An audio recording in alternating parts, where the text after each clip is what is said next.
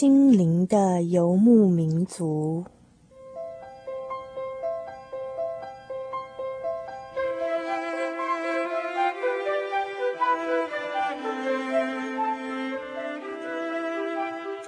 在这个谁都不管谁的后现代社会里，每一个人的心灵都是游牧民族。成长的过程就是寻找的过程。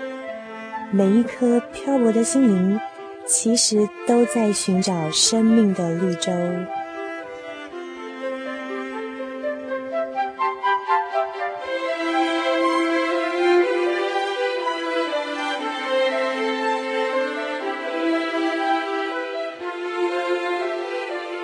本节目由财团法人真耶稣教会制作，欢迎收听。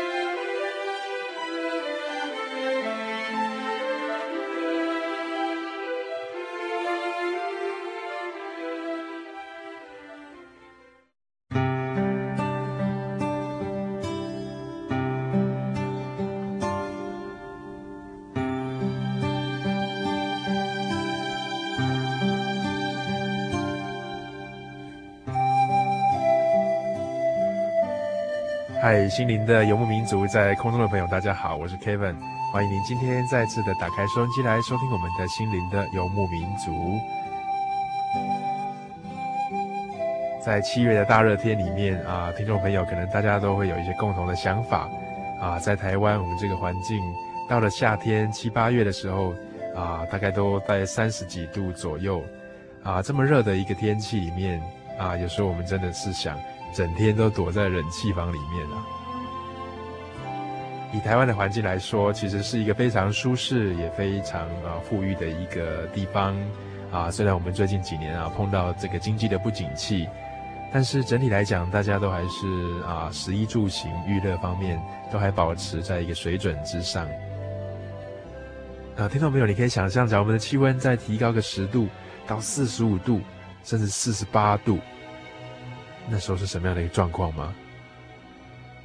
或者是你可以想象说，我们的生活条件跟环境变了，整个在街上啊挤满的人，很多的乞丐在我们的街头巷尾，大家坐在那边，没有工作，没有饭吃，非常的饥饿，整个国家的经济没有办法发展，你可以想象那是一个什么样的一个社会跟世界吗？今天我们的生活咖啡馆就要带大家来探讨，在印度那个地方，啊，我们有一位啊，Kevin 以前大学的一个好同学啊，他去过那个地方几次，在那边他感受到两个社会完全不同啊，不一样的心情，不一样的心境，在那里他有非常强烈、非常深的一些感受。让我们一起在我们生活咖啡馆里面来进行我们今天的主题——印度之旅，让爱能够传出去。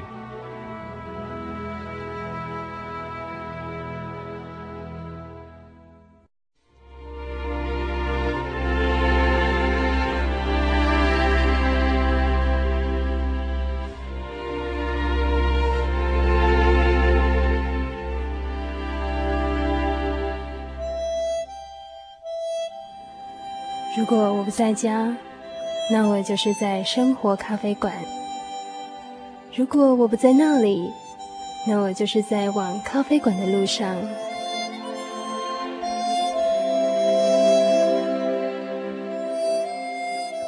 坐在生活咖啡馆里，我阅览着这一个人生季节中最重要的课题。坐在落地窗旁的阳光里。我试着唤醒自己沉睡已久的心灵。当浓郁的咖啡香弥漫开来的时候，我沉思着，在这梦境和现实交织的咖啡馆里，找到你我永不褪色的人生新坐标。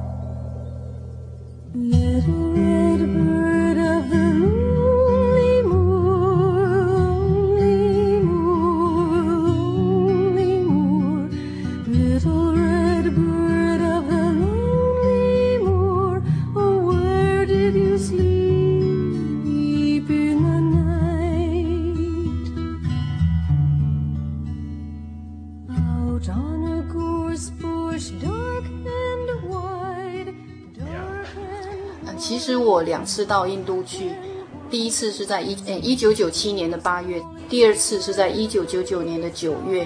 那八九月在台湾是最炎热的一个季节，我们的气温大概都是三十六七度，呃，最高三十八度，就已经让我们觉得受不了了。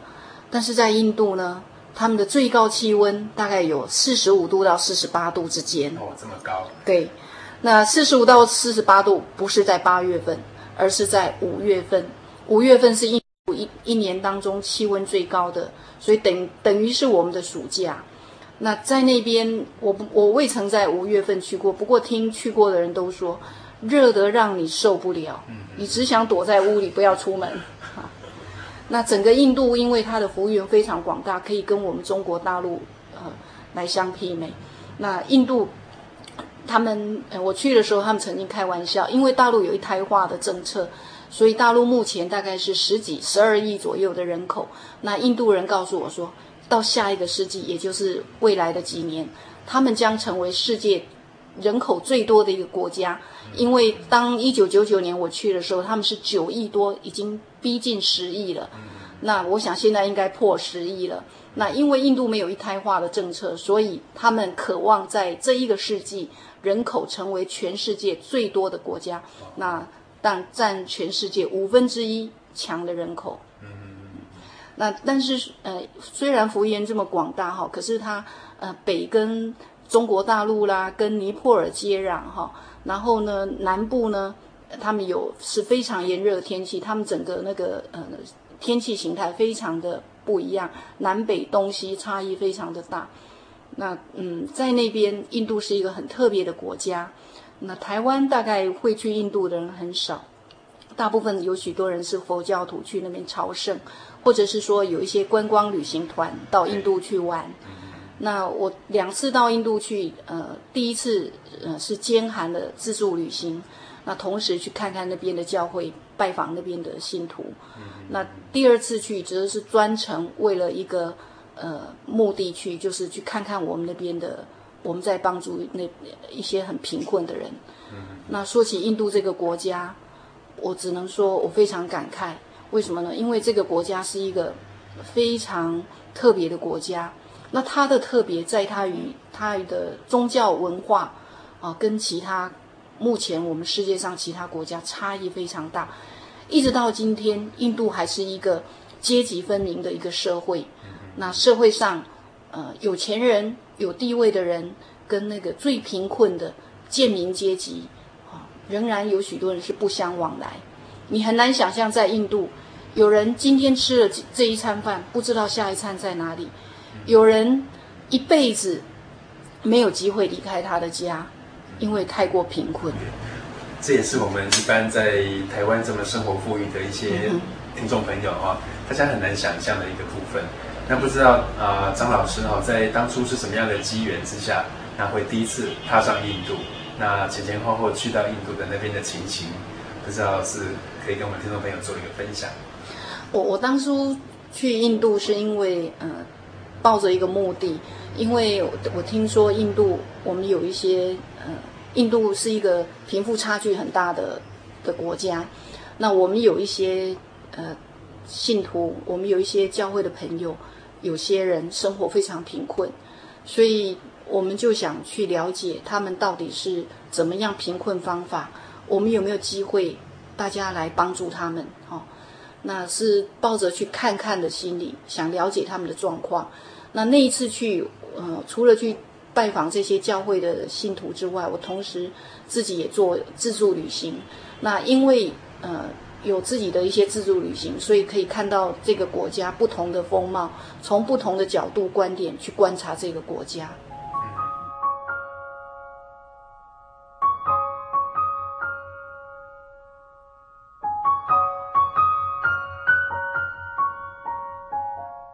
你现在所收听的是《印度之旅》，让爱传出去。今天在我们生活咖啡馆里面所邀访到的是 Kevin 在大学时代的一个好同学啊，张老师。他今天到节目当中来跟大家谈谈，在几次到印度那个地方去的一些感触啊。我到印度的第一印象哈，是觉得说，呃，特别是在在那个出了机场之后，当我从机场到旅馆的时候，我司机载我到旅馆的时候，我吓一大跳。为什么？因为在沿路，那天那个是晚上，大概十点左右。从机场到旅馆的路上，半路上，我看到整条街上都是睡了整整一排一排的人，就整个睡在人行道上。计程车转过一个街角，到另外一个一条路上，又看到一整排车灯一照，一整排的人好像沙丁鱼这样，一排一条一条的睡在那边。我吓了一跳，说：怎么街上这么多人，就躺直接躺在街上睡觉，人行道上睡？司机就很。不稀奇了，说这有什么稀奇？到处都是啊，大惊小怪。那后来经过我了解才知道，原来，呃，在印度贫富差距非常悬殊。那特别是大都市，像那个呃新德里啦、加尔各答、孟买啊这些很大的都市，很多穷人在乡下没有办法生活，所以他们就到都市里面去讨生活。那在都市，因为生活很辛苦、很困难。那都市里面讨生活的人太多了，那加上印度受教育的人太少，那大概只有百分之呃三十左右的人受教育，其他的百分之六七十都是文盲，所以大家都是靠出卖劳力生活，生活很困难，所以他们呃没有办法在都市生活，于是只好嗯、靠出卖劳力当苦力，那找雇找一餐算一餐，有一个工作算一个工作。那没有能力住房子，住在房子里，只好睡在街上。嗯嗯嗯。那这是在在那个大都市会看到的景象。像呃睡在街上的这些游民，大概有多少呢？非常多，真的是。比如说，我曾经看过这样的资料哈，在德勒莎修女去世的时候，因为电视上有很多这些报道，在印度的加尔各答睡在街上的这些乞丐、这些游民，大概有百万人嗯嗯。所以，因为有这么多，呃，非常生活非常贫困的人哈，所以才会有这么多，呃，国外的这些慈善机构愿意去帮助他们。那这个为什么说他们这么这么贫富这么悬殊呢？这是就是因为他的背景，因为印度教他们相信轮回，他们相信因果循环。那在印度教的思想观念里面，他们有一个阶级制度。所以今天，如果他们认为说，如果你今天是一个呃行得善，当你这一辈子做得非常好，你下一辈子你就可以投胎转世到一个呃高的阶级，你就会成为富有的人，你成为一个高阶级的人。对，过得好日子。那如果你上一辈子做得不好，你你下一你这一辈子你就会很穷，你就是一个呃贱民阶级。那很不幸。因为印度教有这样的思想，所以他们的有钱人，他们在上阶级的人不认为他需要去帮助贫困的人。那这些贫穷的人，他们因为生活非常贫困，那因为阶级制度的影响，让他没有机会接受教育，也没有机会呃赚过好日子。那他们永远是那一群贫困无知的，他们的那个呃谋生非常困难，那就变成一种恶性循环。你没有机会接受教育，你没有机会找到好的工作，于是你你跟你的下一代一代又一代永远都是贱民阶级，所以变成他们的阶级制度是不会改变的，不会。啊，那所以这跟他们的整个印度教的那个思想，对他们整个印度教，然后几千年下来的影响，好，变成一个很根深蒂固的一个社会观念、社会文化，对，对，以及制度。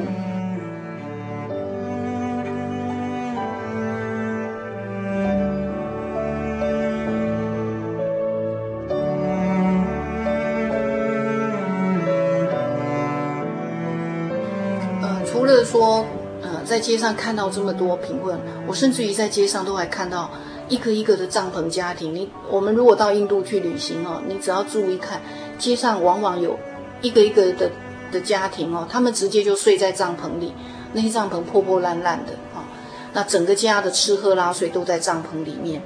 那同时呢，在那些很贫困的这些家庭里面哈、我因为我曾经去访问过他们的家。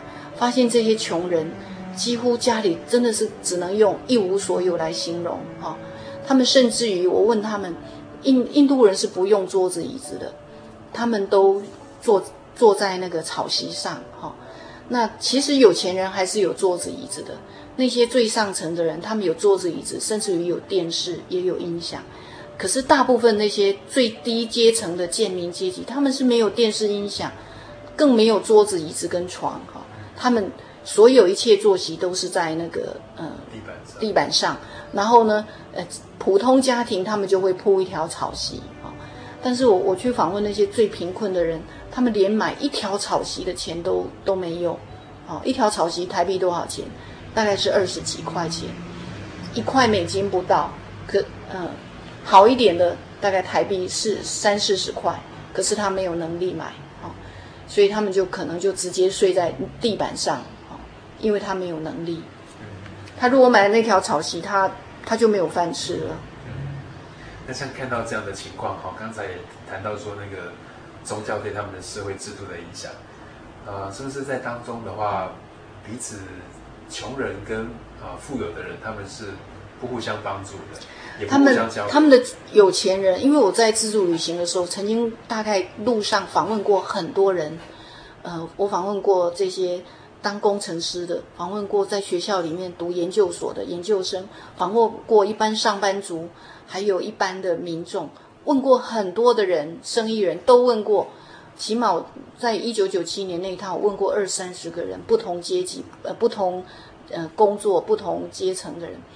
每一个人都认为说，我为什么要帮助他们？是他们活该，他们应该来受苦，因为他上一辈子做不好啊，他这一辈子应该来受苦。所以这个是在整个社会很根深蒂固，他们不认为他们应该帮助。那除非他是基督徒，在印度的基督徒，他们才会有这样的观念，说我们应该去帮助别人。这个是印度社会很特别的一点。是我们住在台湾很难想象的。对，因为我们跟他完全是不一样的社会环境。嗯，听起来真的是让人家蛮难过的哦，并且会在心中纳闷，想说怎么会这样子？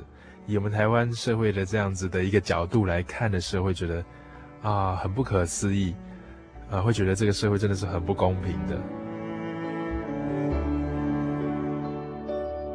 我们有机会借由这些来反省，来。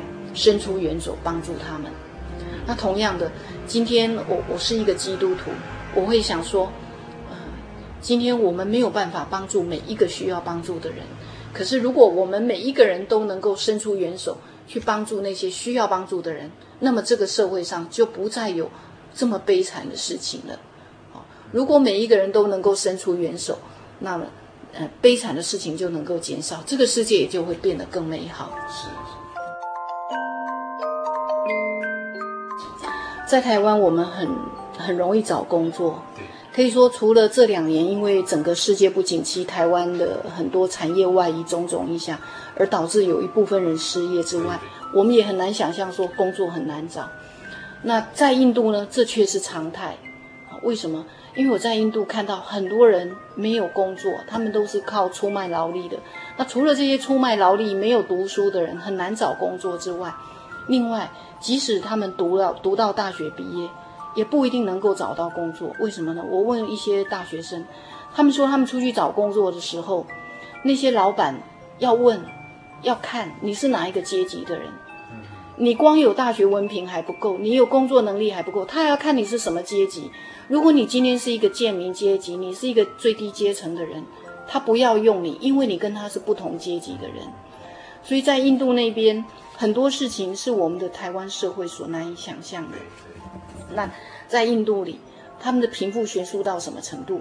穷人穷到今天吃完这一碗饭，明天的饭在哪里不知道。所以他们常常，我在印度看到，有钱人就是大大肚子，因为他有钱可以吃得饱。那穷人往往都是骨瘦如柴，瘦瘦瘦干干的哈。然后这些穷人呢，家里你可以说。你找不到什么值钱的东西，没有没有，连个他需最需要的草席，有时候你都找不到，衣服破破烂烂的，那更不用说是那些很穷的人，很多很穷的人家，小孩子一个月他只要台币三百块钱，他付不起，他没有能力给孩子读书的，因为他们全家就是靠这几百块钱在维持生活，哪再有能力去给孩子读书？那他们的贫富，有钱人有钱到什么程度？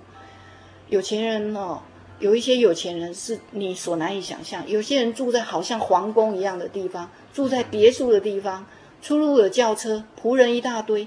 有些人有钱可以有钱到这种程度，差距很大。对，差距非常大。那这个都是我们在台湾所所无法了解的。那只有到了那边，你才能够真正去了解。对。那圣经上曾经提到一个故事，财主跟拉萨路的故事。那我我自己去了印度之后，我的感受是，我们今天在台湾的人，虽然这两年经济比较不景气。虽然说我们有一些人失业啊，产业外移等等，我们有我们的经济上的隐忧，可是我们再怎么穷，我们绝对不会像印度那些穷人那么穷。我们再怎么穷，我们总还有一口饭吃，政府也可以申请到这个贫户救济。那我们还有全民健保，这个都是在印度所没有的。我们再怎么穷，我们总还有一点点的存款。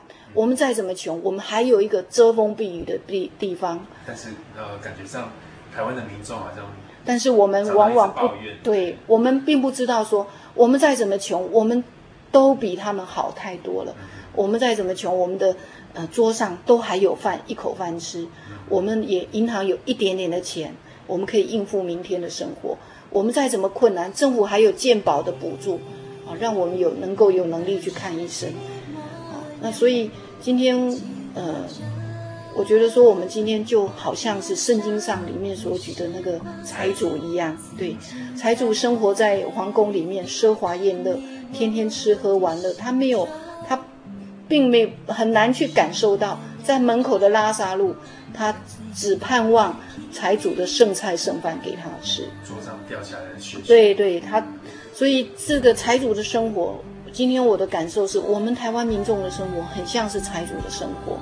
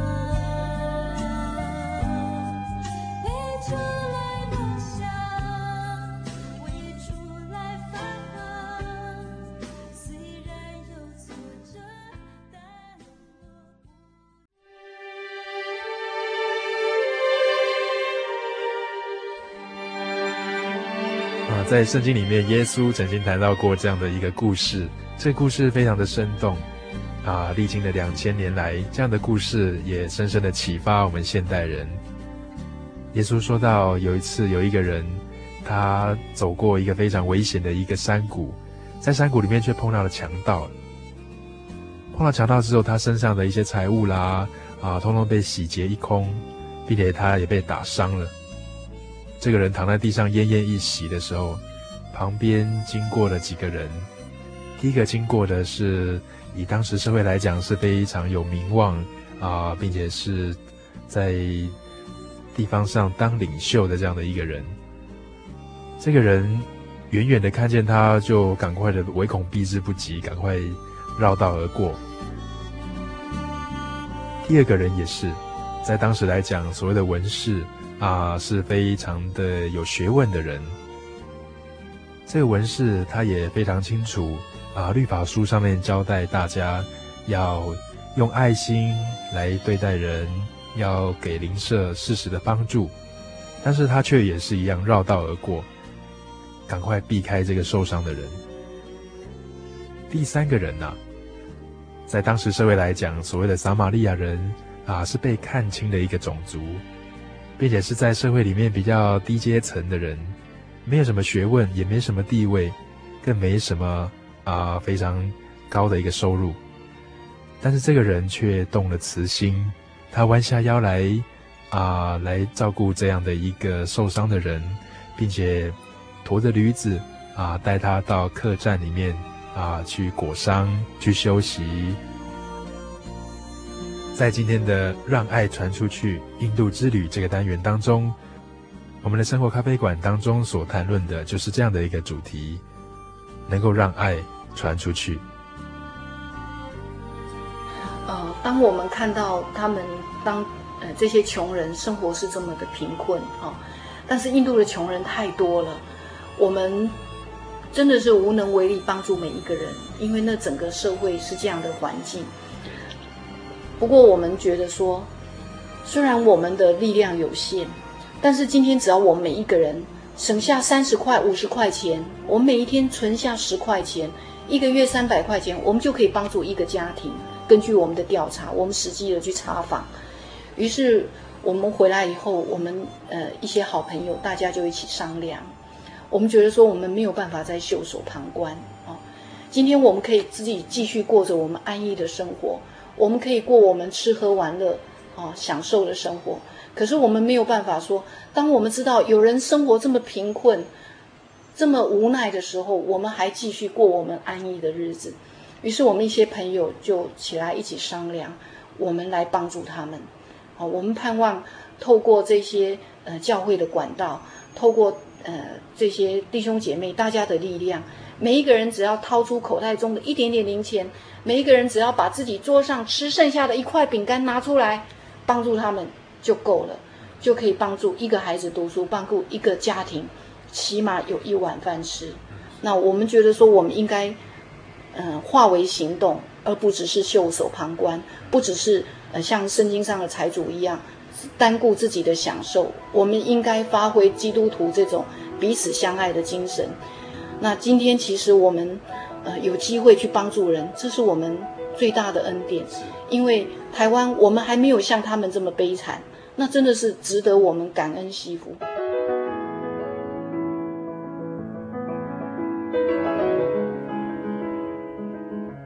那就 Kevin 所知哈，后来好像有一个多家这样子的一个啊、管道哈，然后然后开始来筹划这样子的一个呃协助、帮助以及关怀的这样子一个机构哈。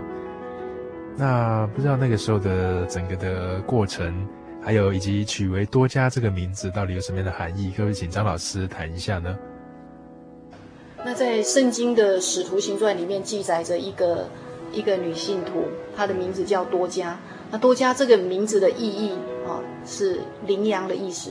那她本来是一个很平凡的一个女信徒，可是因为在她住在约帕这个地方，圣经上记载着，她住在以色列约帕这个地方，这个地方是一个渔港。那因为很当地的人都出海捕鱼为生，所以可是因为在古代那种小船啊，遇到风浪的时候，就往往。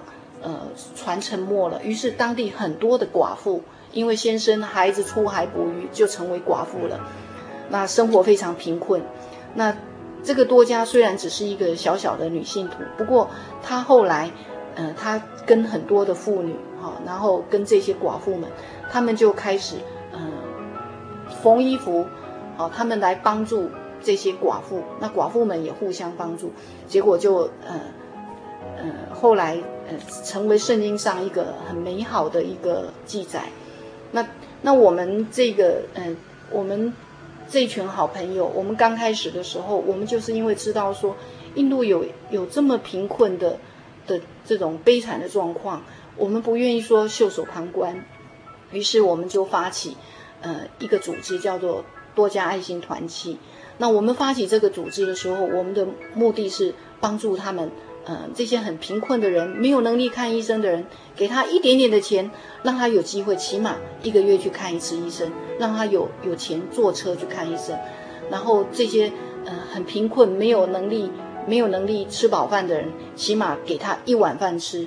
好、那他自己还要再去工作。那这些很贫困、没有能力给孩子读书的家庭，帮助他的孩子缴学费。那我们从这样子开始，然后呃慢慢一步一步做。那目前这个组织我们已经呃纳入真耶稣教会的一个总会的体系。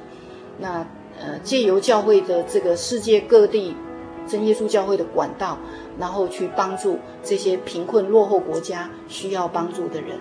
那虽然我们的力量有限，呃，印度十几亿的十亿的人口里面，有起码一半左右的人是生活在贫困阶阶段，我们这区区一点钱，这么一点人，一点的经费，当然是不可能帮助这么多人。不过，世界各国都有很多国家、很多的慈善组织在帮助印度。那我们帮助的就是这些外国人还没有在帮助的啊。我们是呃帮助我们先从一些我们知道的人，然后有这样的机构管道去帮助起。啊，那是不是可以请问张老师，这个比较具体哈、来说的话，多加他主要的一些啊帮助的对象啊，帮助的方式啊，或者是后来的一些进行的效果，不知道怎么样，是不是可以请张老师谈一谈？呃，比如说在印度那边，当呃我第二次去访问，一九九九年的九月的时候，刚好碰到，呃，在我们去访问的前一两天。前几天有一个人家，他们家里失火了。那印度的房子跟我们台湾不一样，穷人住的房子，它是用草茅草屋做的，椰子叶的那个叶子做的屋顶。所以当家里用火的时候，一不小心，呃，失了火的时候，它整个屋顶就烧掉了，只剩下四面墙壁。那因为他们的生活很贫困，收入很微薄，那整个修整个那个屋顶。大概要五千卢比，台币大概四千多块钱，四五千块。那他们没有能力哈，所以后来就透过我们呃这个团契啊的帮助，我们给他帮助他一些无息贷款等等。那我们呃还有当地的一些妇女团契，他们也伸出援手帮助这一家人。那在众人同心合意，很多人的帮助下，他们重新又把那个屋顶盖起。那结果呢？就在去年，当他们印度本地自己这些呃教这些统教会里的人，呃，觉得说他们也应该帮助自己。当他们发起这样的行动的时候，我看到，呃，那个印度这一当初这一家人被帮助的，他也站出来。虽然在他的经济能力还是负债，虽然他们还没有能力去帮助别人，可是他们因为接受过别人帮助，所以他们也受到感动，也站出来捐出他仅有的哦小小的一点钱，他们去帮助比他更贫困、更需要帮助的人。那像这样的情形在印度很多。哦，本来在他们的社会，他们是没有帮助别人的观念，也没有彼此帮助的观念。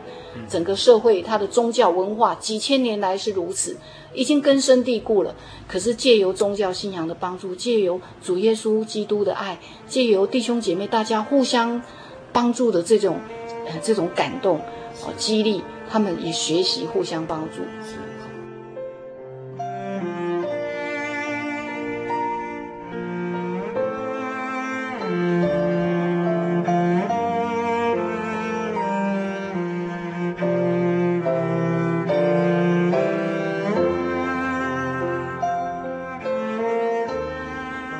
天十块钱，一个月三百块，美金一个月十块钱。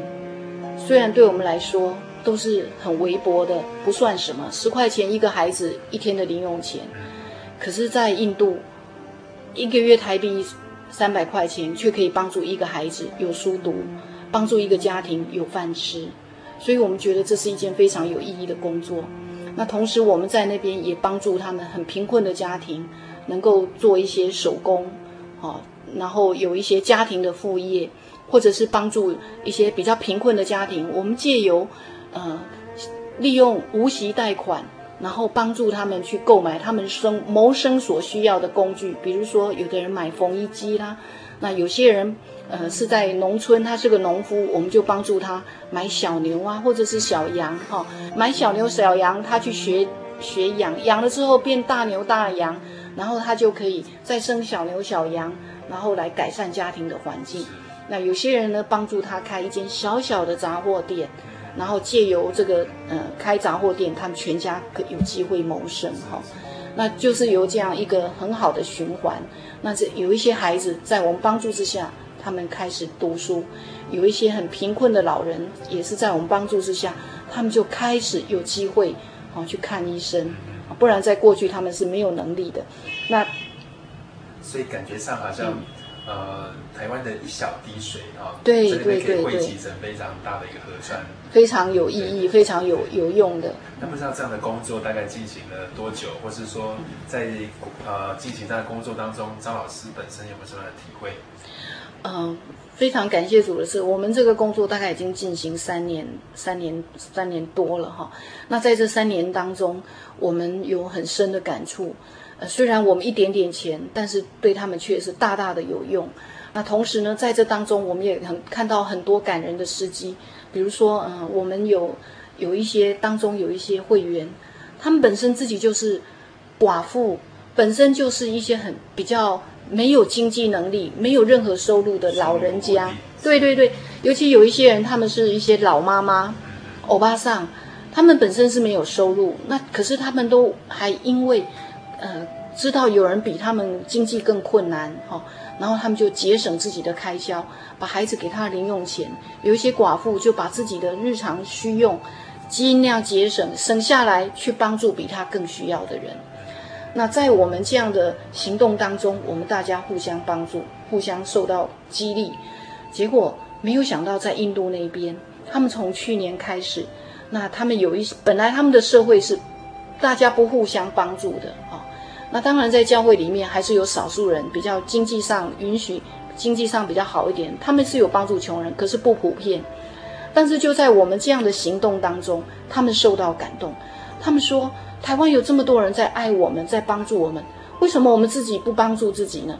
于是他们，他们自己本身有一些信徒，他们也发起了这样一个一个工作，他们也也自己也发起了一个同样的像这样一个多家团契的工作。他们也登记好参与会员，一个人每一个月三十卢比、五十卢比，那大概台币二十几块到四十几块之间。这个钱对我们台湾人来说，二三十块算什么？三五十块算什么？可是却是他们很多穷人，他这一个月他要省吃俭用，非常节俭才能够存这么一点钱。可是他们因为受到感动，他们说我们也应该。来学习效法圣经上这种这种呃帮助别人的精神，因为因为圣经上说怜悯贫穷就是借给耶和华，所以虽然他们自己很穷，他们仍然节省自己的日常需用去帮助比他更穷的人，所以这样子也让我们受到很大的感动跟激励哦，变成一个很善美的循环。嗯，因为这跟之前谈到他们的。很僵化的那个社会制度就不一样了。对，对，对，那这个对我们台湾人，我们不觉得有什么。可是，在那个社会，那是很不容易的事情，因为他们的整个社会就教导他们：你不用帮助穷人，你不用帮助比你困难的人，因为那是他在他在赎罪，他在哎，对他上辈子没有做好，他这一辈子来赎罪，所以你不用帮助他。可是今天，因为因为耶稣基督的关系，因为宗教信仰的关系，圣经上告诉我们要彼此相爱。大家要互相帮助，于是他们也因为在这个互动当中，他们也学习到了这个功课。所以当我看到他们能够他们的名单，他们就列出来某某人他愿意奉献多少，我看了真的是觉得很受感动，因为他们当中有很多人都是自己很穷的人，但是他们仍然呃学习去做到这一点，很难得的，的不简单。对，我听到张老师这样子说哈，真的是感觉到说。啊、一个小小的水滴可以扩散出来，聚集成很大的一个河流。这个河流又可以推动更多的啊、呃，这个爱的这个奉献跟侍奉，把它推出去，让他们也把爱可以传出去。不过在圣经当中也有一个概念提到哈，说啊、呃，末后的一些日子哈，因为不法的事情，就是比较不按规矩的一些事情哈，因为增多了，所以导致蛮多的人这个爱心渐渐的冷淡了哈。那所以在这里，Kevin 也想到几个问题哈，啊、呃，譬如说有人会担心说，啊、这样子给他帮助啦，给他协助啦，会不会造成说，啊、被帮助者有时候变得比较懒惰？那也有时候会想到说，这样子的问题哈，应该是啊、呃，印度那个地方他自己本身社会的一个问题，啊、或者是说他是他政府应该负的责任。假如我们这样一直帮助他的话，啊、不知道怎么样来思考这样子的一些疑虑哈。我们请张老师可不可以谈谈这方面你自己的一些思考？其实呃，我们对别人的帮助哈，就像我们台湾政府对一些低收入户或者是一些呃残障的呃朋友哈的帮助，其实都是有限度的。为什么？因为我们也不愿意说，因为我们的帮助造成他好吃懒做，或者是好逸恶劳，哈，或者是说单单靠人的帮助而没有呃自己自助，哈，没有自己帮助自己，自己去努力，或者是说单靠人的帮助而忘记寻求来自上天的帮助，哈。那我我们也很在乎这一点，所以我们给他的帮助其实是有有一个限度的，我们有设定一些机制，哈。比如说，我们帮助他的绝对不是让他有机会好吃懒做，只是他家里孩子的一碗饭；然后帮助他的只是孩子的一个学费。这个贫困的老老夫妻帮助他的只是让他有一个月有机会去看个医生。你你没有帮助他，他没有机会看医生，他永远在贫病当中挣扎。那另外一个，我们另外一个观念，哈，我们在他最饥饿、最需要。衣服穿得最破烂的时候，我们给他一件衣服穿，给他一碗饭吃。那在当他有衣服穿，穿的穿的能够有穿的软了，有一碗饭吃，不不饿肚子了，那时候我们开始给他鱼饵，然后教他钓鱼。我们给他种子，教他耕种。怎么样种东西？对对，然后他就有慢慢的。有机会改善生活，那我们帮助他的孩子去读书，他的孩子将来有机会靠着他的能力，靠着他的学问，好去改善他的生活。那这样才可以改变他们世代贫困的命运，改变他永远身为贱民文盲的命运。所以是一个长远的影响。对对对对对，嗯，那何况在其实我们这样做也是理所当然的哈，因为不单是说基于人道关怀。啊，基于这种人积己积、人利己利的这种精神，呃，对一个基督徒来说，我圣经上主耶稣教导我们，你们要彼此相爱，就像我爱你们一样。主耶稣叫我们身为基督徒的，理应该彼此相爱，互相帮助。呃，雅各书上说，呃，如果有弟兄哈、生活贫困，吃不饱穿不暖，我们却还告诉他说，你回家去吃得饱穿得暖。却不给他所最需要的一碗饭，却不给他一件能够遮风避雨的，呃，却不给他一件可以保暖的衣服，那这样子怎么能够叫彼此相爱呢？怎么能够叫爱呢？那我们如果看连看不见的、看得见的弟兄，我们都不肯帮助他，我们又怎么能够说去爱看看不见的神呢？所以，这个对一个基督徒来说，能够帮助别人，啊。能够呃，在同样是基督徒当中彼此互相帮助，这本是理所当然的。那何况我们给他的帮助都是有一个限度的，他会考量到当时的一个社会的一个情况跟他们的需要，对不对？嗯嗯。呃，在这几年下来哈，张老师在参与多家的这个啊、呃、关怀的工作上面哈，不知道你从这个帮助他们的这样子的一个过程当中。啊、呃，你自己有没有觉得说什么样的态度啊，或者是说啊、什么样的一种心情哈、来面对这一份的这样子的一个工作哈、是最恰当的？你自己有没有跟几位同工谈过啊，或是说你自己的一些啊、思考，不知道是什么？呃，其实我觉得我们帮助别人哈、其实这个不是施舍。那同时呢，呃，也也不要因为我们帮助别人，我们就觉得说呃自己很伟大。很了不起，或者是说，因为别人很贫困，我们就看不起他们，这样的心态都不是都不对的哈。其实，呃，帮助别人乃是神给我们机会啊。今天我们有机会有能力帮助他，是神给我们恩典，给我们机会。圣经上说，呃，帮助贫穷人是借给耶和华。好，那意思就是说，当我们去帮助别人的时候，其实我们是借钱给老天呢。那这这个是多伟大！多么多伟大的一件事情啊！这也是神看重的事情。对对对，所以这个是我们所呃，所以这个是值得我们去感恩的哈。嗯，我们今天有能力帮助别人，代表我们生活还过得去。那有人生活这么悲惨，我们帮助他也是理所当然的。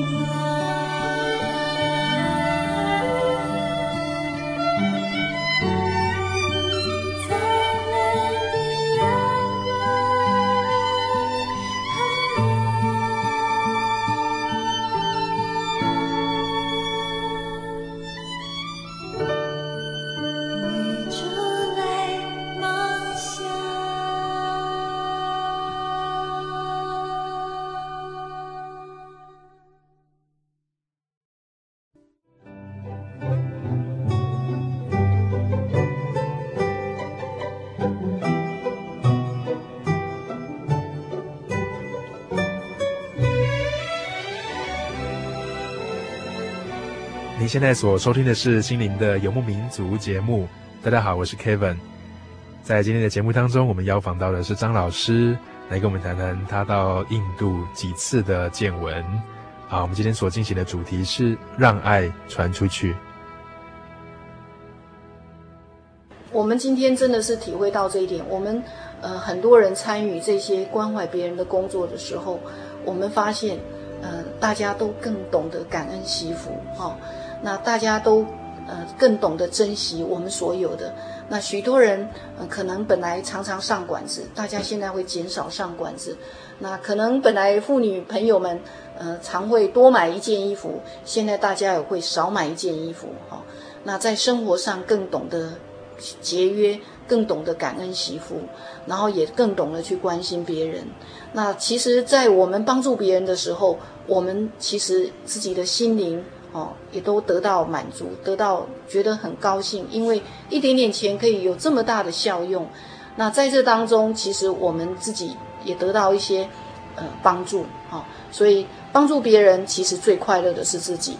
那帮助别人，其实呃并不代表我们多么伟大，因为在帮助别人当中，我们看到呃自己的渺小，看到呃许多我们值得感恩的地方。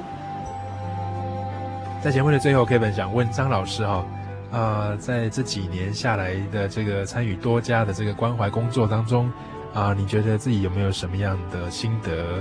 觉得最后可以分享给听众朋友来做一些省思的。从印度刚回来的一段时间，一想到他们的贫困，我没有办法不流眼泪。为什么？你因为你真实看到那一面，那就像有的时候。你你可以说是一种圣灵感动，你也可以说是，就是发自灵里面，因为你了解他的真实，去了解他的状况。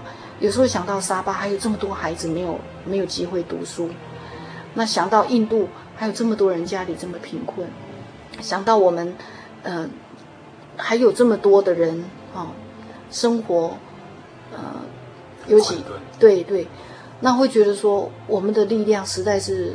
太小了，我们能做的事太少了，尤其又加上有种种哈，比如说，呃，国家与国家之间的阻隔啦，制度上的问题啦，要突破很多现现实的困难，会觉得很无奈。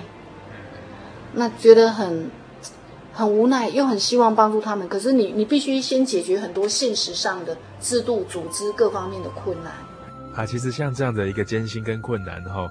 啊，Kevin 在几个月前也曾经带一些啊教会里面的青少年啊看一部电影是，啊这个德蕾莎修女传哈，在当中看到他在印度那边做的这些社会关怀啊、社会参与啊啊这些服务的工作，真的是非常不简单。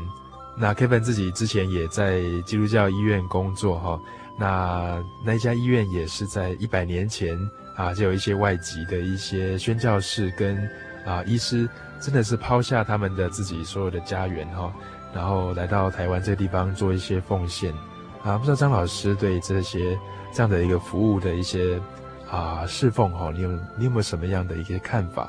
像他们这一类的这样的人，他们真的把自己一生摆上。对。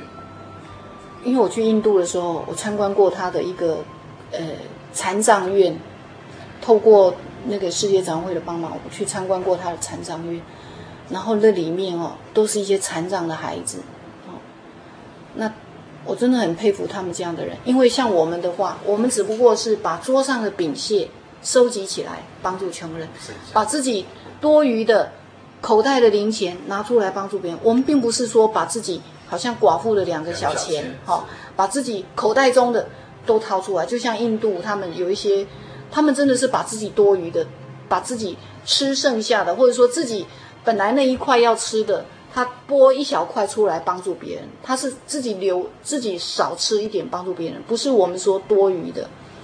他们这样的精神，哈、哦，是我们我觉得是我们还还没有做到的，还跟不上的。对对。那像德日莎修女，或者说我们台湾有一些不是外籍的医神父修女吗？他们真的是把自己一生摆上。那那个是我们，包括说他要就要离开他的修会，对，然后他要跟他自己本来背景全部都要对全部舍弃，然后真的是亲身。我觉得他们那种精神哈，就是说他们效法的就是耶稣，离开天上来到世间，成为卑微。对对对。啊，然后一无所有，那去服侍这些需要的人、贫困的人，从零开始了。对。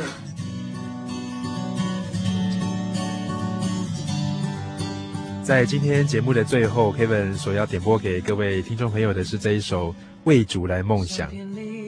就像刚才张老师所提到的，在圣经里面，耶稣亲自道成肉身到这世上来。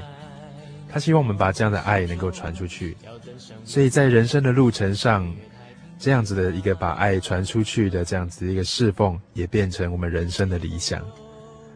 这首诗歌说到，人生的理想是为主来发光，路虽然漫长，有时会让我们啊觉得很艰辛，失去了盼望，但是我们知道主在身旁，主的力量指引着我们的方向，我们的日子有梦想。永远有灿烂的阳光，为主来梦想。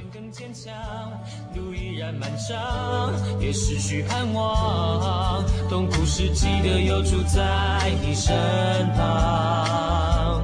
为主来梦想，为主来发光。虽然有挫折，但我不用沮丧。主是我力量，主指引方向。我们的日子有梦想。有灿烂的阳光。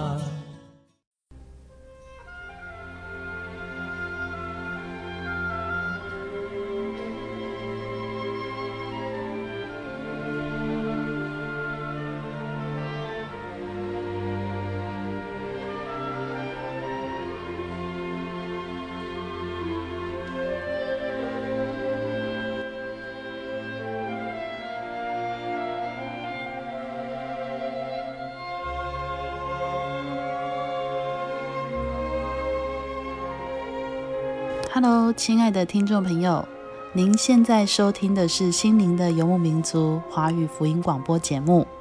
本节目由真耶稣教会制作。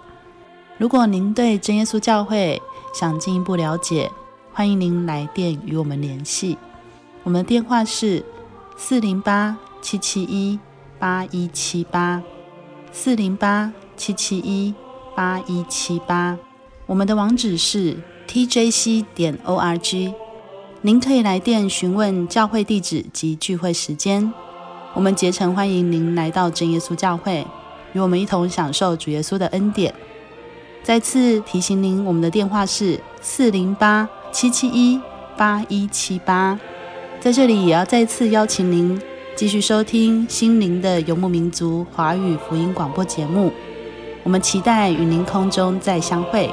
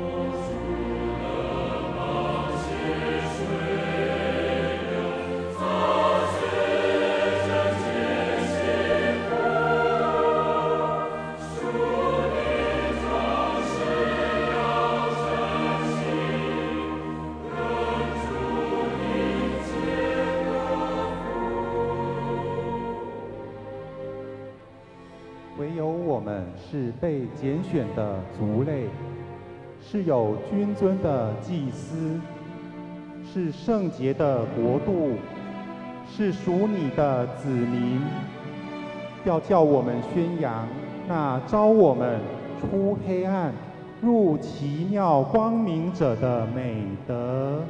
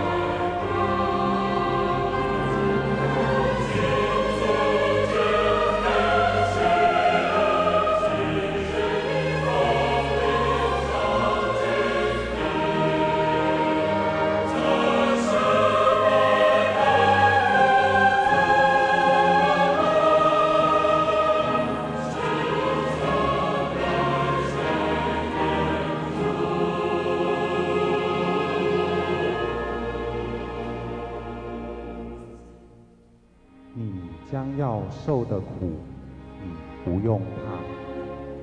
魔鬼要把你们中间几个人下在监里，叫你们被试炼，你们必受患难十日。你勿要至死忠心，我就赐给你那生命的冠冕。